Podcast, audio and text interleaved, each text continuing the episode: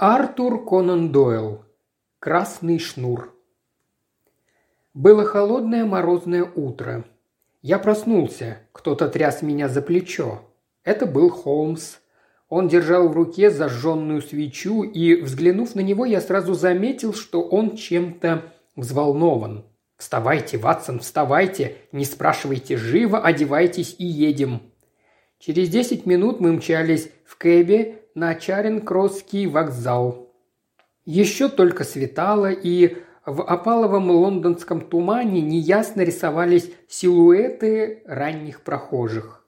Холмс сидел молча, укутавшись в свою огромную шубу, и я с удовольствием последовал его примеру, так как было очень холодно, и мы выехали натощак. Только выпив на вокзале горячего чая и усевшись в кентский поезд, мы согрелись и Холмс объяснил мне, в чем дело. Он вынул из кармана записку и прочитал ее вслух. «Эбби Грэндж, Маршем, Кент, три часа тридцать минут утра».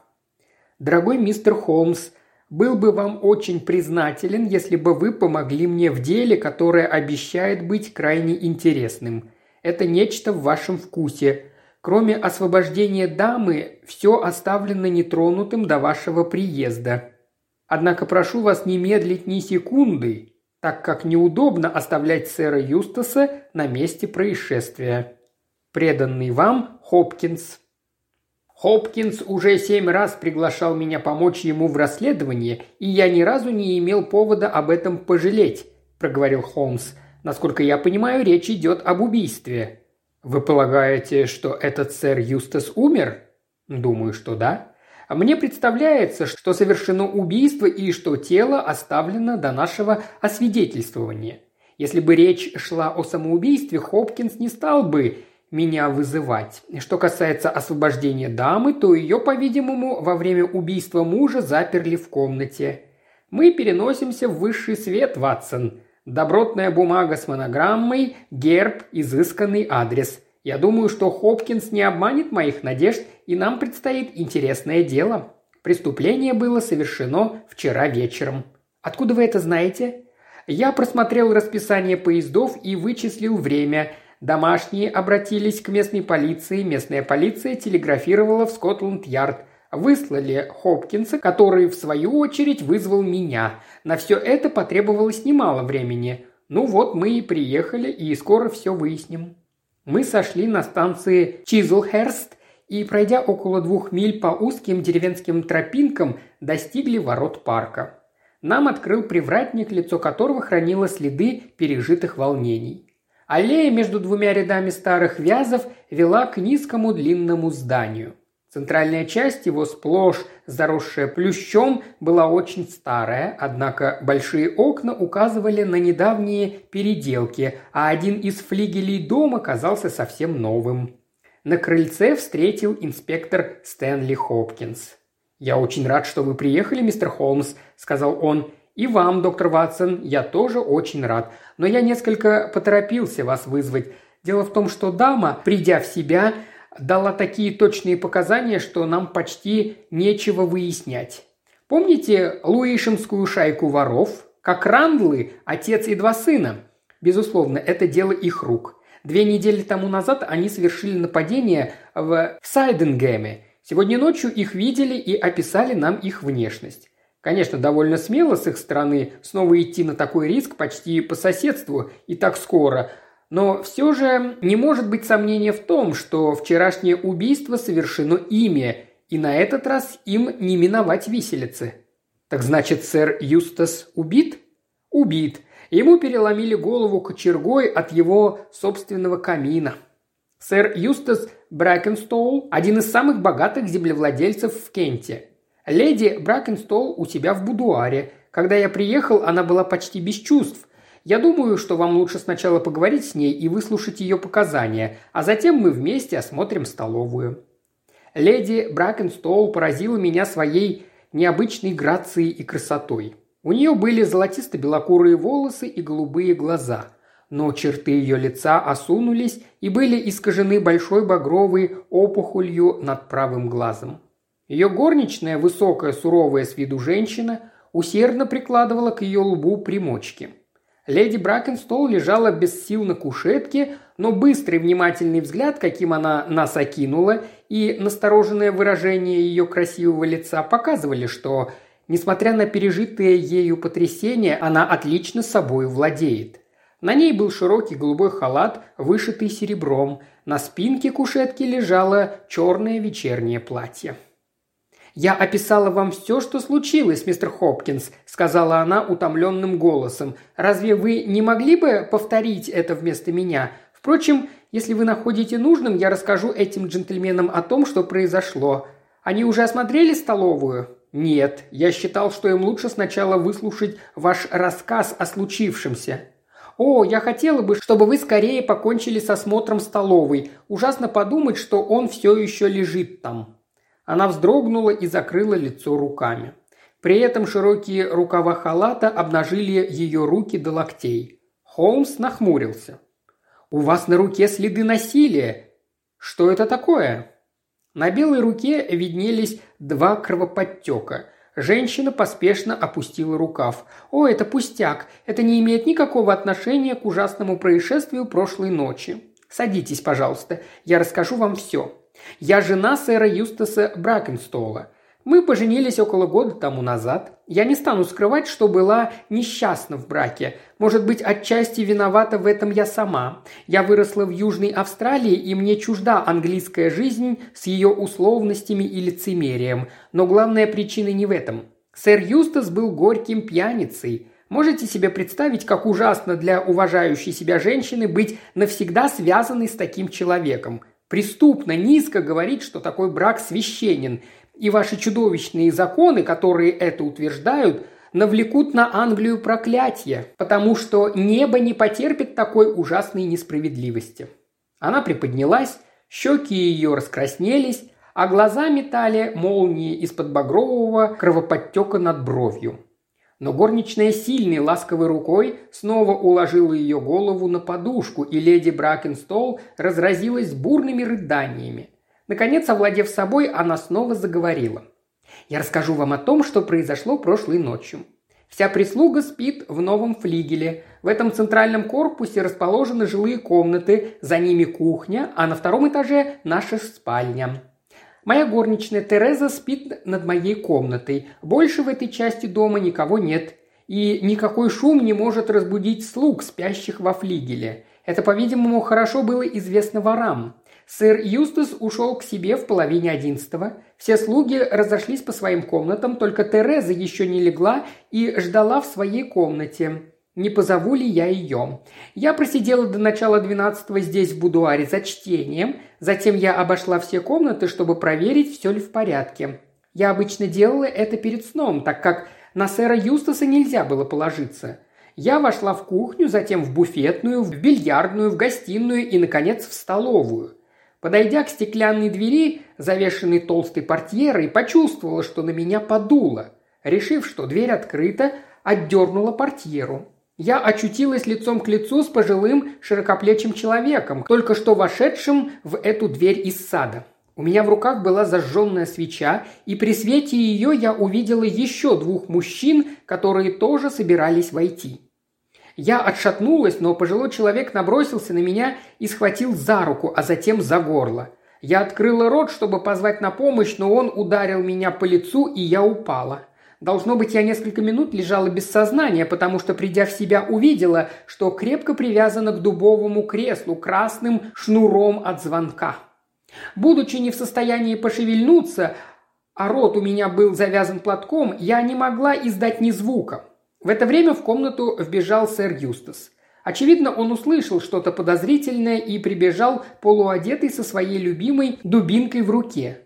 Он бросился на одного из разбойников, но другой, пожилой, схватил из-за каминной решетки кочергу и нанес ему страшный удар по голове. Сэр Юстас замертво повалился на пол, не издав ни звука. Я снова лишилась сознания, но, по-видимому, всего на несколько минут. Открыв глаза, я увидела, что грабители вытащили из буфета серебро и раскупорили стоявшую там бутылку вина. Каждый из разбойников держал в руке бокал с вином, один из них, как я вам сказала, был пожилой, а двое молодые, безусые парни. Можно было подумать, что это отец с двумя сыновьями. Они переговаривались шепотом, затем подошли ко мне и проверили, достаточно ли крепко я связана. Наконец они ушли и закрыли за собой дверь. Прошло, по крайней мере, четверть часа, пока мне удалось освободить рот. Я стала звать на помощь.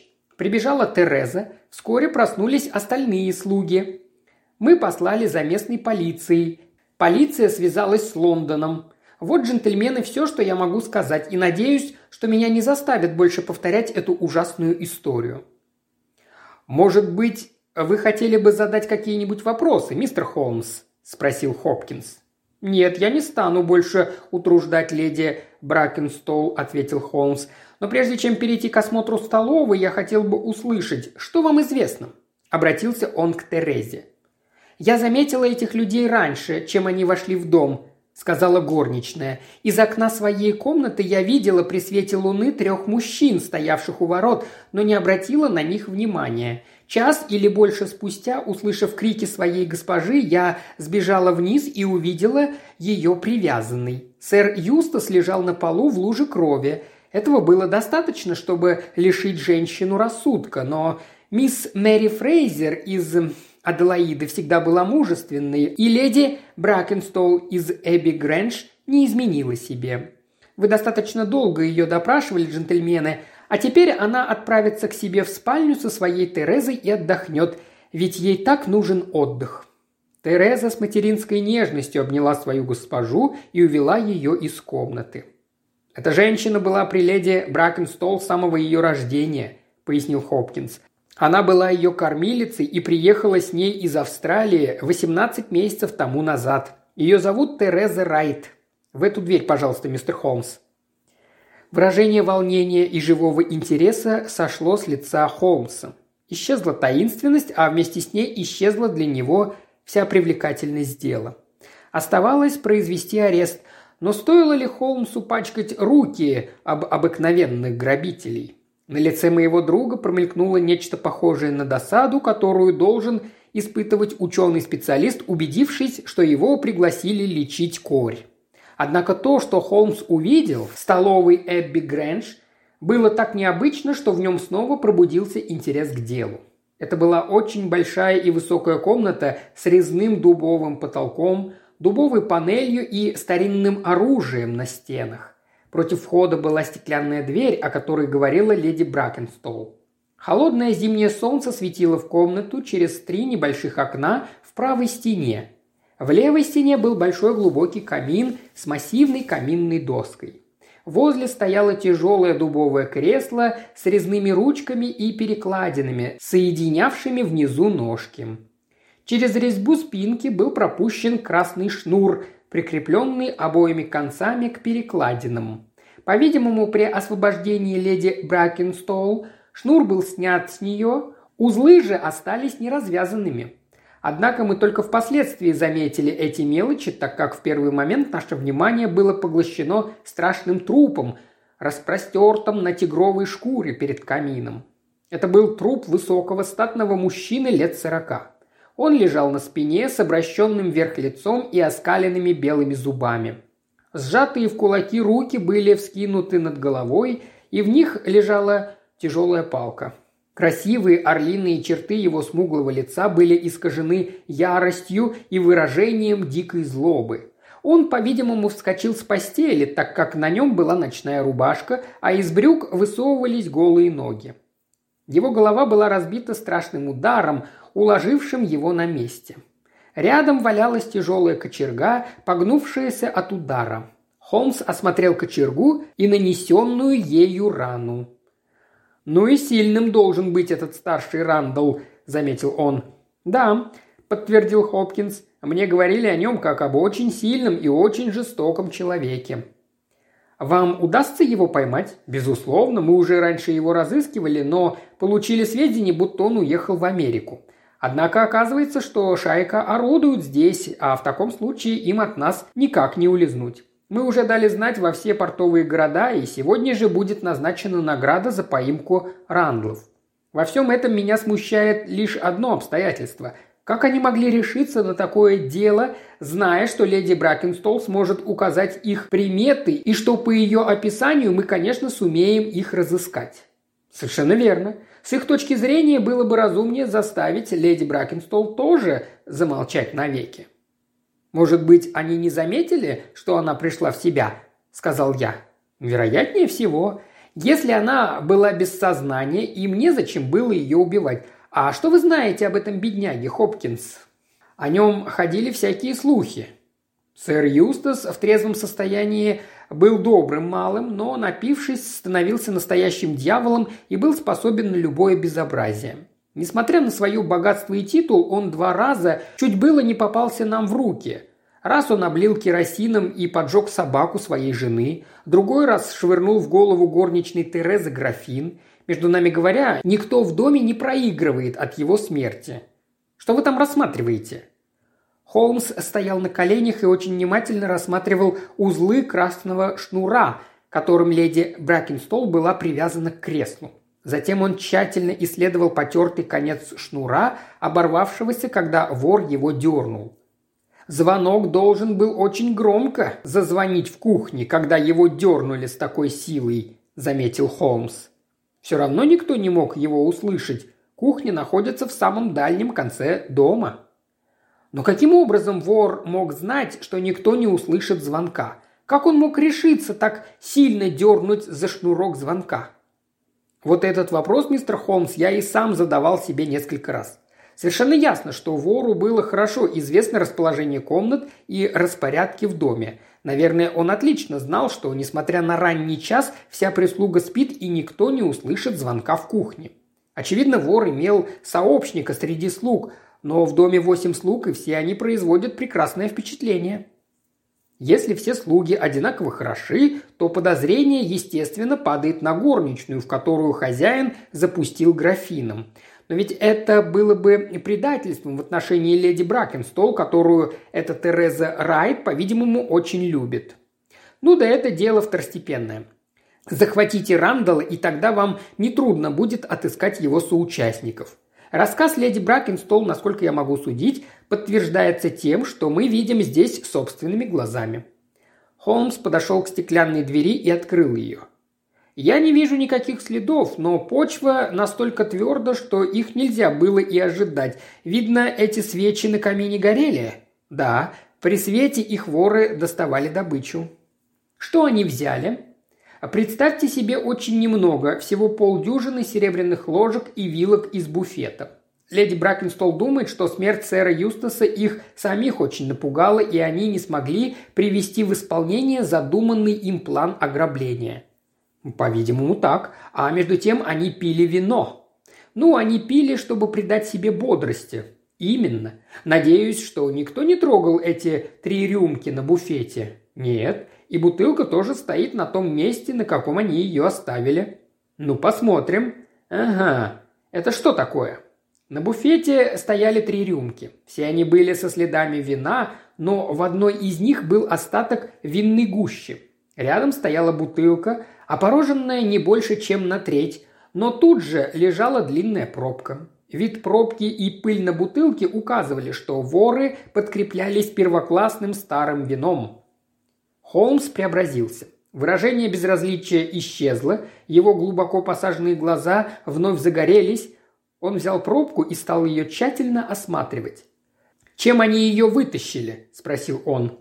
Хопкинс указал на полувыдвинутый ящик буфета, где рядом со столовым бельем лежал большой штопор.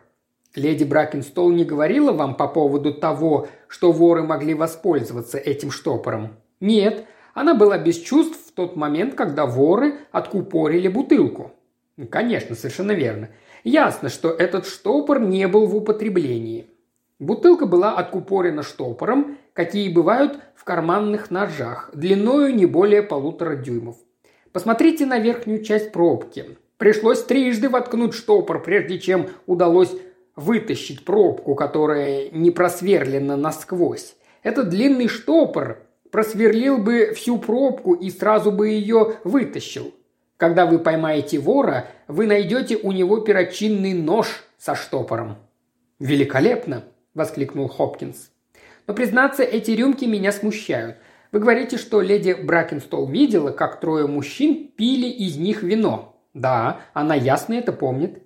Если она это помнит, тогда больше нечего об этом говорить.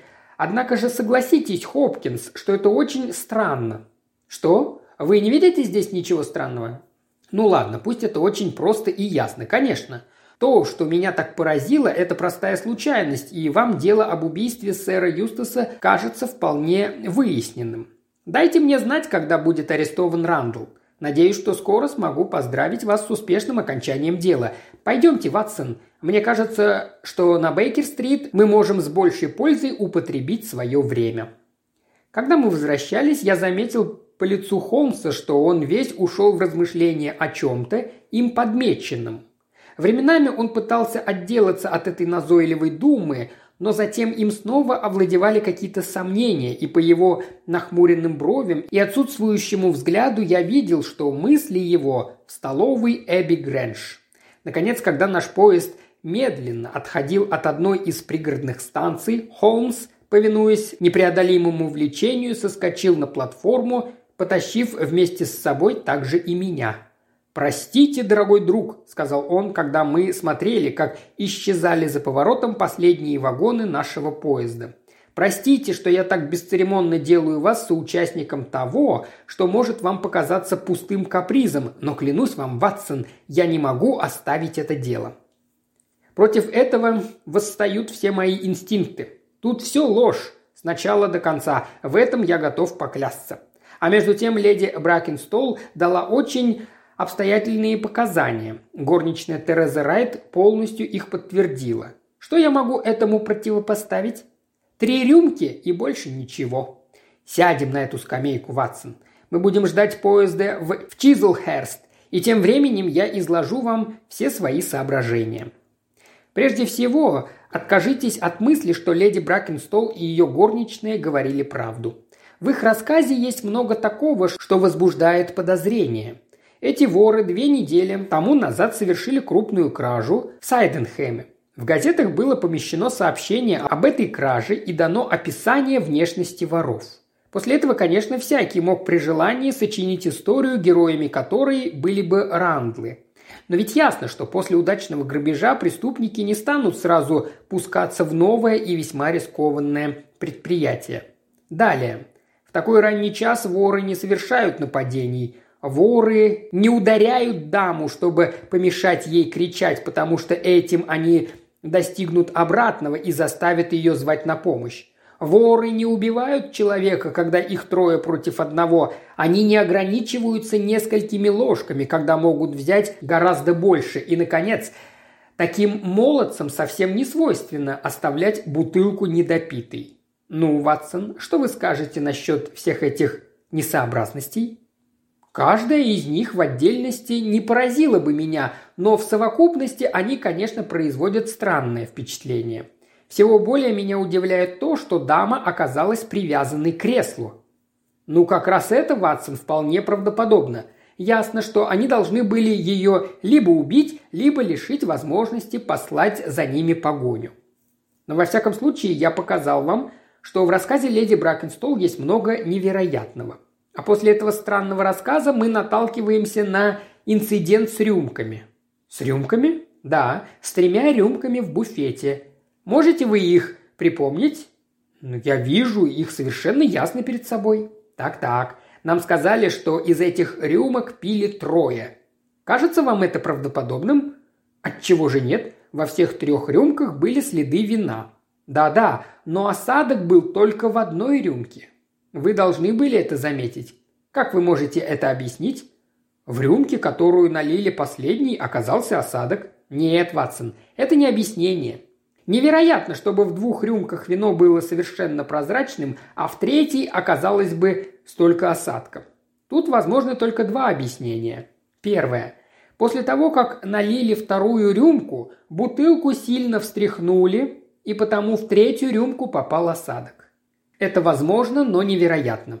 Нет-нет, правдоподобно только одно объяснение, и я уверен, что я прав.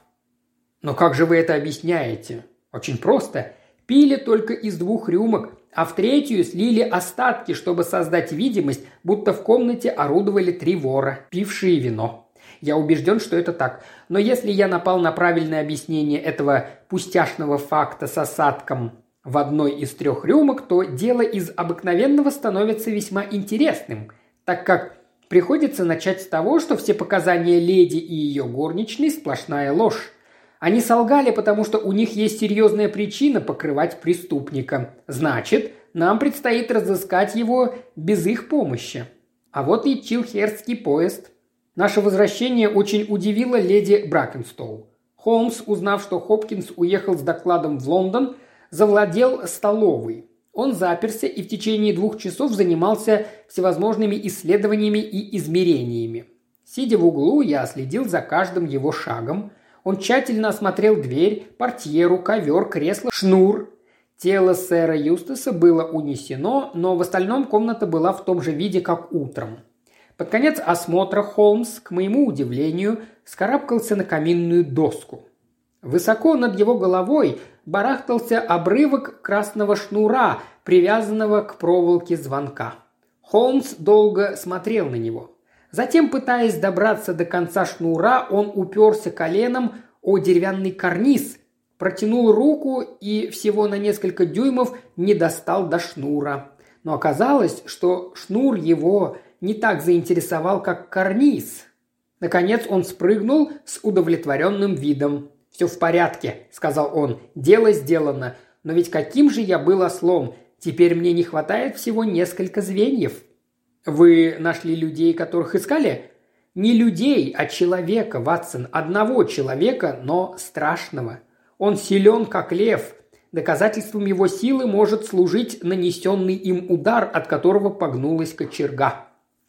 Он на три дюйма выше меня, проворен, как белка, у него сильные ловкие пальцы и необычная сообразительность, так как весь слышанный нами рассказ придуман им. Да, Ватсон, это очень ловкий малый, и все же он оставил на этом шнуре след, по которому мы до него, несомненно, доберемся. Какой же может быть след? Если бы вы, Ватсон, дернули шнур звонка, в каком месте он, скорее всего, мог бы оборваться – Несомненно, там, где он привязан к проволоке. Почему бы шнур мог оборваться на три дюйма ниже, как случилось с этим шнуром? Потому что в этом месте он почему-то был потерт. Совершенно верно. Конец, привязанный к перекладине кресла, очень даже потерт – Преступник был настолько предусмотрителен, что разлохматил конец шнура. Но если бы вы могли забраться на каминную доску, как я это сделал, то вы увидели бы, что шнур просто-напросто обрезан ножом, и нет никаких признаков того, что в этом месте он был потерт. Нетрудно восстановить то, что произошло.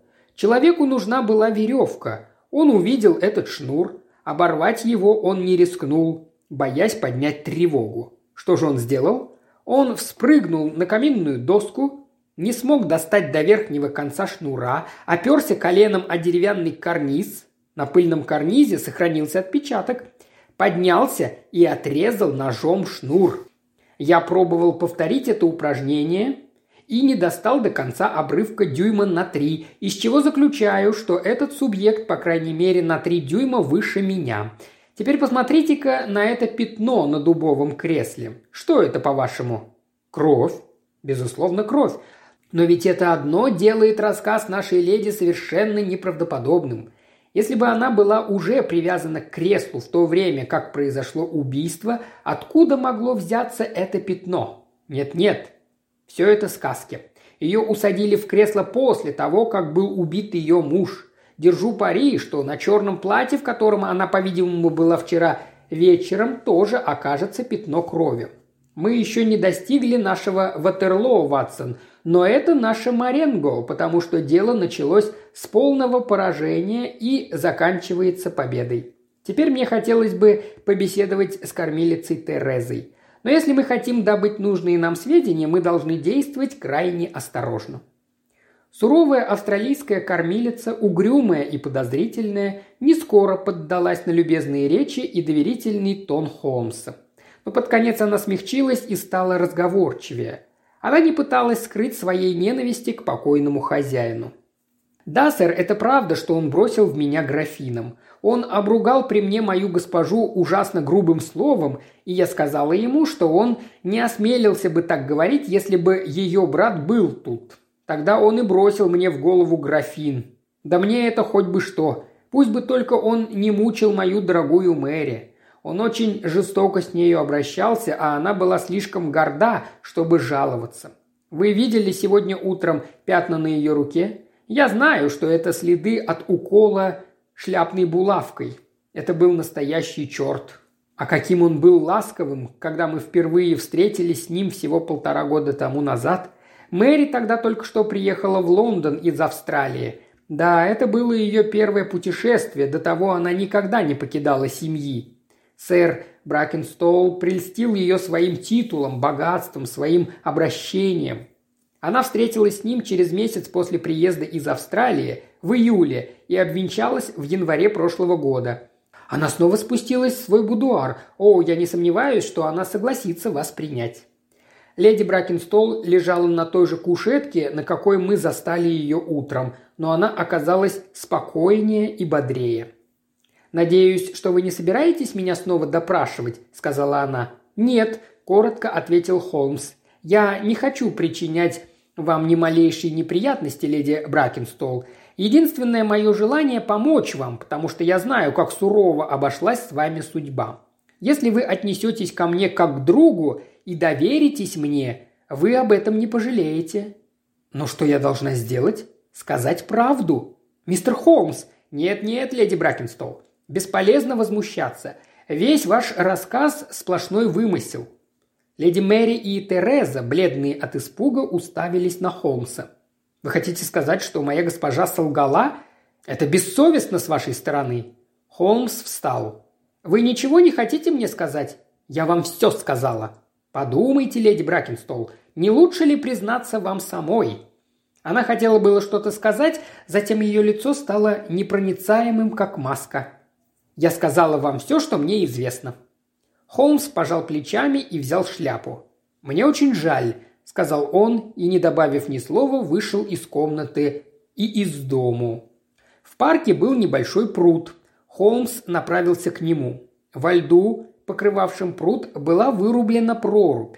Холмс заглянул в нее и пошел дальше к сторожке у ворот. Он зашел к привратнику и, написав коротенькую записку, оставил ее для Хопкинса.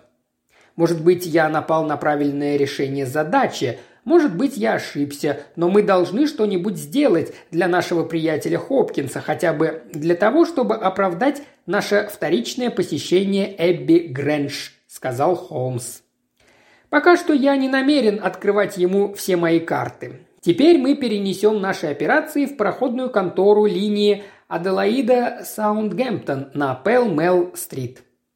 Холмс послал свою карточку, и мы были немедленно приняты директором, который охотно предоставил нам все нужные сведения. В июне 1895 года только один пароход их компании прибыл в английский порт – Гибралтарский утес – Директор велел дать список пассажиров. Да, на этом пароходе прибыла мисс Фрейзер из Аделаиды в сопровождении своей горничной. Пароход этот в настоящее время на пути в Австралию. Команда на нем прежняя, но помощник капитана мистер Джек Крокер произведен в капитаны и принимает новый пароход компании, отправляющийся через два дня в Саутгемптон. Мистер Крокер живет в Сайденхэме, но, вероятно, приедет сегодня за инструкциями. Директор предложил, если нам угодно, обождать.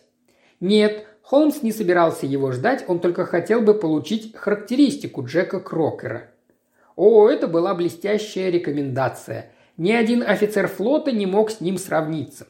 Что касается его характера, то Крокер был безукоризненен при исполнении служебных обязанностей. Однако на суше бывал порою слишком горяч и склонен к безумствам, но при всем том был честен и добр.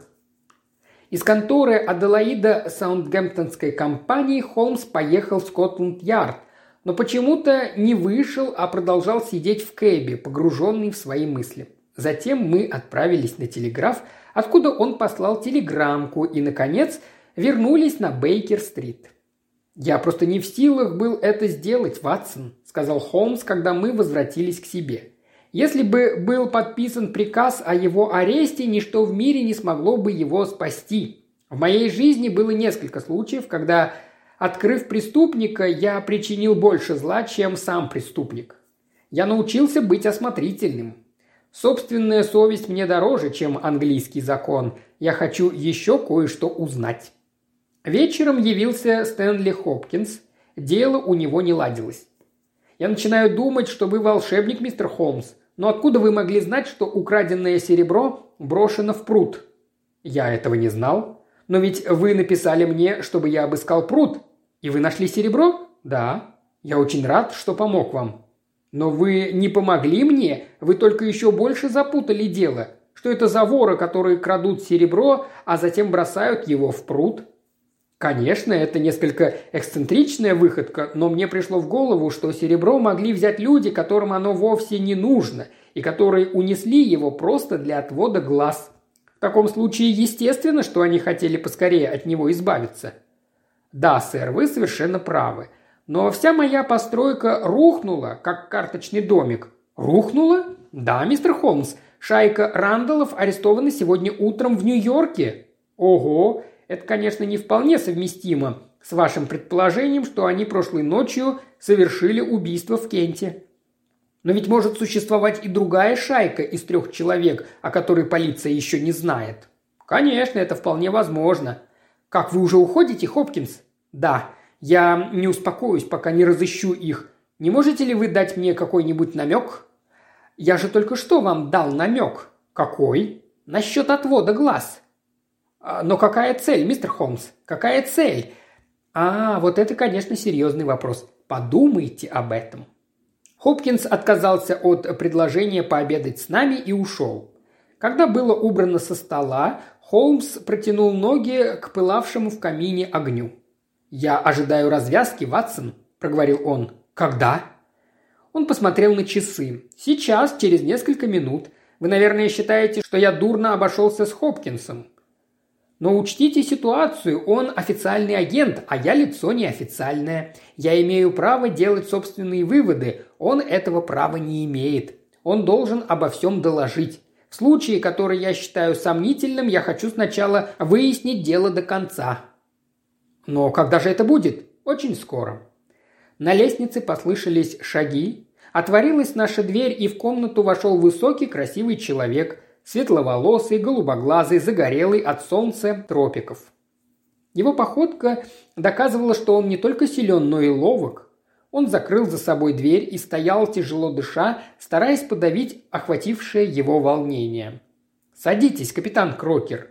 Вы получили мою телеграмму?» «Да, я пришел в назначенный вами час.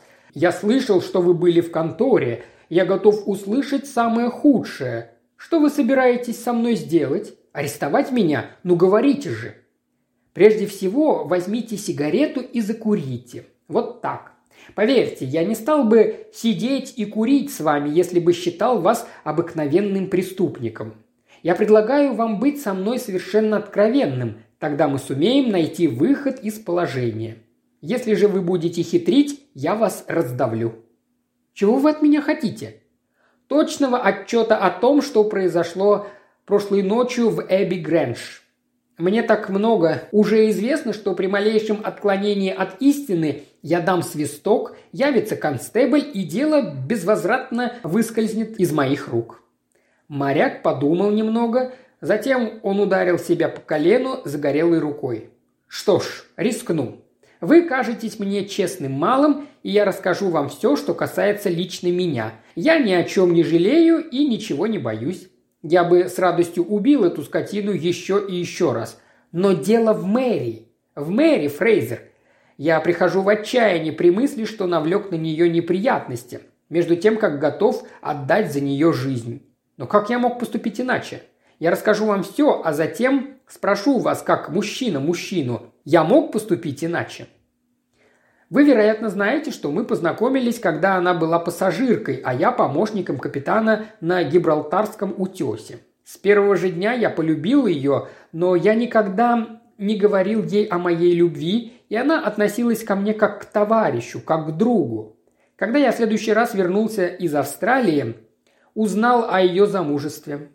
Я не эгоистичная собака и был рад, что она нашла счастье, а не связала свою судьбу с бездомным моряком.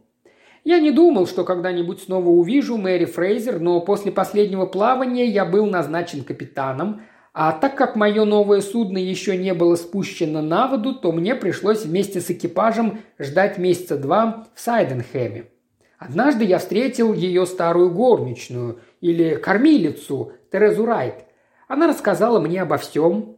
Это чуть не свело меня с ума. Этот пьяный негодяй бил ее, мою Мэри. Я снова встретился с Терезой. Затем я встретил Мэри. Недавно я получил уведомление, что на днях должен отправиться в плавание и решил повидаться с ней в последний раз перед уходом в море. Тереза всегда дружески ко мне относилась, потому что ненавидела этого мерзавца почти так же сильно, как и я – от нее я узнал, что по вечерам Мэри обычно читает в своем маленьком будуаре внизу. Я покрутился и постучал в окно. Сначала она не хотела меня впускать, но я знал, что в глубине души она любит меня и не оставит стоять на морозе. Мэри шепнула мне, чтобы я подошел к стеклянной двери с фасада дома. Я нашел дверь открытой и вошел в столовую. Мы стояли с ней в дверях и говорили, как вдруг ее муж ворвался в комнату, обозвал ее самым гнусным словом и ударил палкой по лицу. Я схватил кочергу, между нами завязалась драка. Ну, я с ним разделался. Вы думаете, я раскаиваюсь? Ничуть. Я не мог оставить ее во власти этого животного. Скажите, джентльмены, как поступили бы вы на моем месте?»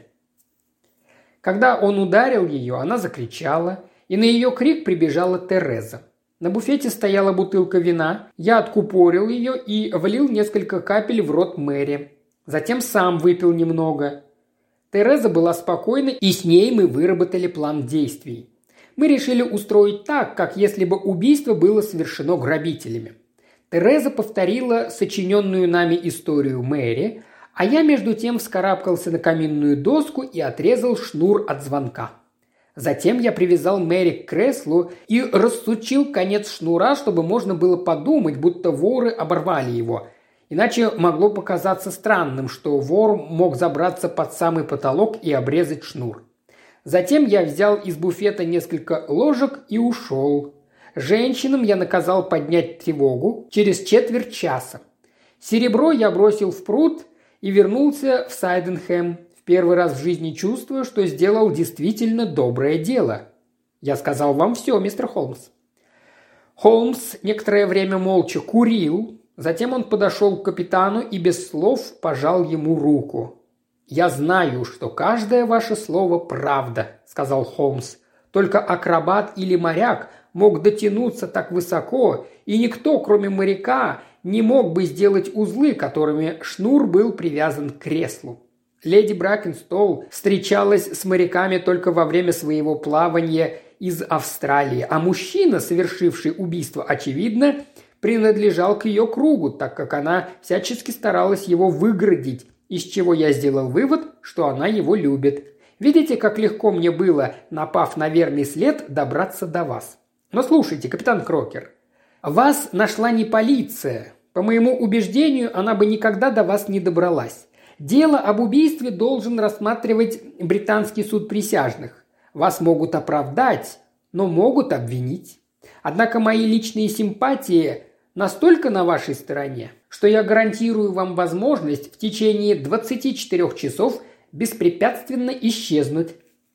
А затем все дело откроется? Ну, конечно. Моряк побагровел от гнева. И вы решаетесь мне это предложить? Я знаю, что Мэри будет арестована как соучастница. Неужели вы считаете меня таким подлецом, что я сбегу и предоставлю ей отвечать за это дело? Пусть меня повесят, но умоляю вас, спасите Мэри от суда». Холмс снова протянул руку моряку. «Я только хотел вас испытать. Послушайте, капитан Крокер, мы поступим по закону. Вы подсудимый. Ватсон – британский суд присяжных, я судья.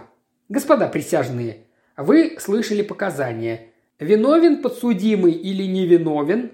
Невиновен, милорд, ответил я. Вы оправданы, капитан Крокер. Возвращайтесь через год к леди Мэри, и пусть ваша жизнь с ней оправдает тот приговор, который мы сегодня вынесли.